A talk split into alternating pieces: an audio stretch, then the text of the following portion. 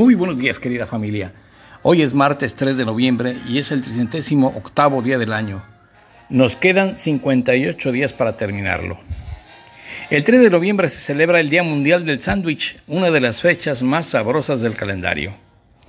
La historia de este plato es un poco curiosa porque se remonta al siglo XVIII, específicamente a la fecha de nacimiento del inglés John Montagu o Montague, no sé, cuarto conde de Sandwich esta población, Sandwich, está ubicada al sureste de Gran Bretaña, en el condado de Kent, y al cuarto conde Sandwich le bastó ser adinerado y aristócrata para que se hiciera popular este alimento. Se dice que este hombre era un aficionado, pero de hueso colorado a las partidas de cartas. También era aficionado a la buena cocina, así que para evitar ensuciar los naipes y las manos, pidió que le envolvieran la carne en dos rebanadas de pan dando origen para que su plato se hiciera popular como hoy lo conocemos. Y es que él pedía y los otros que lo vieron dijeron, pues tráeme lo mismo que sándwich. Yo también quiero sándwich, lo de sándwich y lo de sándwich y así nació el sándwich. A pesar de que John Montagu o Montague fue un hombre importante en su época, hoy en día su nombre se recuerda por el bocadillo que solía comer tanto así que la palabra sándwich figura ya en el diccionario de la Real Academia Española desde 1927. Frase célebre, el hombre del día suele ser el hombre de un día, Irving Stone. Y a continuación pasamos a ver las efemérides nacionales que hoy se nos juntaron. En 1592 se fundó la villa de San Luis Potosí, hoy ciudad capital del estado del mismo nombre. En 1762 se firmó el Tratado de París entre España y Francia, por el cual Luciana pasó a poder español. En 1792, en la Nueva Galicia, actual estado de Jalisco, se fundó la Real Universidad de Guadalajara. En 1853, en México, William Walker y su grupo de filibusteros proclamaron la independencia de Baja California. En 1912 se inició la Revolución contra Francisco y Madero, el ejército que él mismo había desechado. En 1931 se estrenó la primera película hablada en México, Santa se llamaba, de Federico Gamboa. Y en 1973 murió Arturo de Córdoba, actor de la época de oro del cine mexicano. Creo que era de origen argentino y tenía una dicción perfecta. Efemérides generales.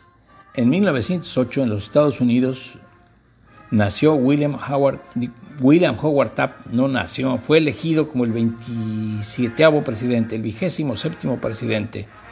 Es ese presidente famoso que se entrevistó con don Porfirio Díaz en Ciudad Juárez y que luego, después de esa entrevista en la que presentó un pliego petitorio enorme, pues no hubo buenas conclusiones y de ahí empezó a urdir las tramas en contra de Porfirio Díaz para que dejara el poder. Un día como hoy, pero en 1911, en los Estados Unidos, la marca automotriz Chevrolet ingresó al mercado tomándose esta fecha como la de su fundación, un 3 de noviembre de 1911. En 1903 se consumó la separación de Panamá, que dejó de ser una provincia de Colombia. El nuevo país nació después de la Guerra de los Mil Días, el conflicto civil colombiano que se extendió de 1899 a 1902. Qué curioso, ¿eh? ¿Quién intervendría? Porque tras la separación comenzaron las obras para construir el canal interoceánico gerenciado por los Estados Unidos, que reconoció a la nueva república inmediatamente el 13 de noviembre de 1903. ¿Tendría interés? Pues yo creo que sí. En 1933 nació John Barry, uno de los grandes autores de música para cine. El compositor inglés fallecido en el 2011 dejó unos clásicos como África Mía y Danza con Lobos, por los que recibió sendos premios Oscar, pero también fue el, el autor de la banda sonora que identificaba a James Bond. En 1946 en Japón, la soberanía del emperador japonés con constitución de Japón pasó a manos del Parlamento. Sobre esta historia de la constitución hay en Japón tengo varios datos que decir, pero serán para otra ocasión. En 1954 murió Henri Matisse, un pintor francés. En 1957, la URSS lanzó al Sputnik 2 con la perrita Laika a bordo. Fue el primer animal en el espacio, pero también allá se quedó, no volvió. En 1958 en París se inauguró la sede de la UNESCO. Y en 1970 Salvador Allende asumió la presidencia de Chile. El médico de 62 años había derrotado en las urnas al candidato de la derecha, Jorge Alessandri, y a Rodomiro Tomic, de la Demócrata Cristiana. Comienza así el gobierno de la Unidad Popular y el proyecto de la vía chilena al socialismo. Allende dejó la vida en el Palacio de la Moneda el 11 de septiembre de 1973 durante el bombardeo sobre la sede del gobierno por parte de militares golpistas. Y curiosamente apenas hace un domingo acaban de modificar la constitución que Pinochet había puesto una constitución muy leonina. Y ahora el, pueblo se rebeló y en el domingo pasado se hizo un plebiscito y están por hacer la nueva constitución chilena.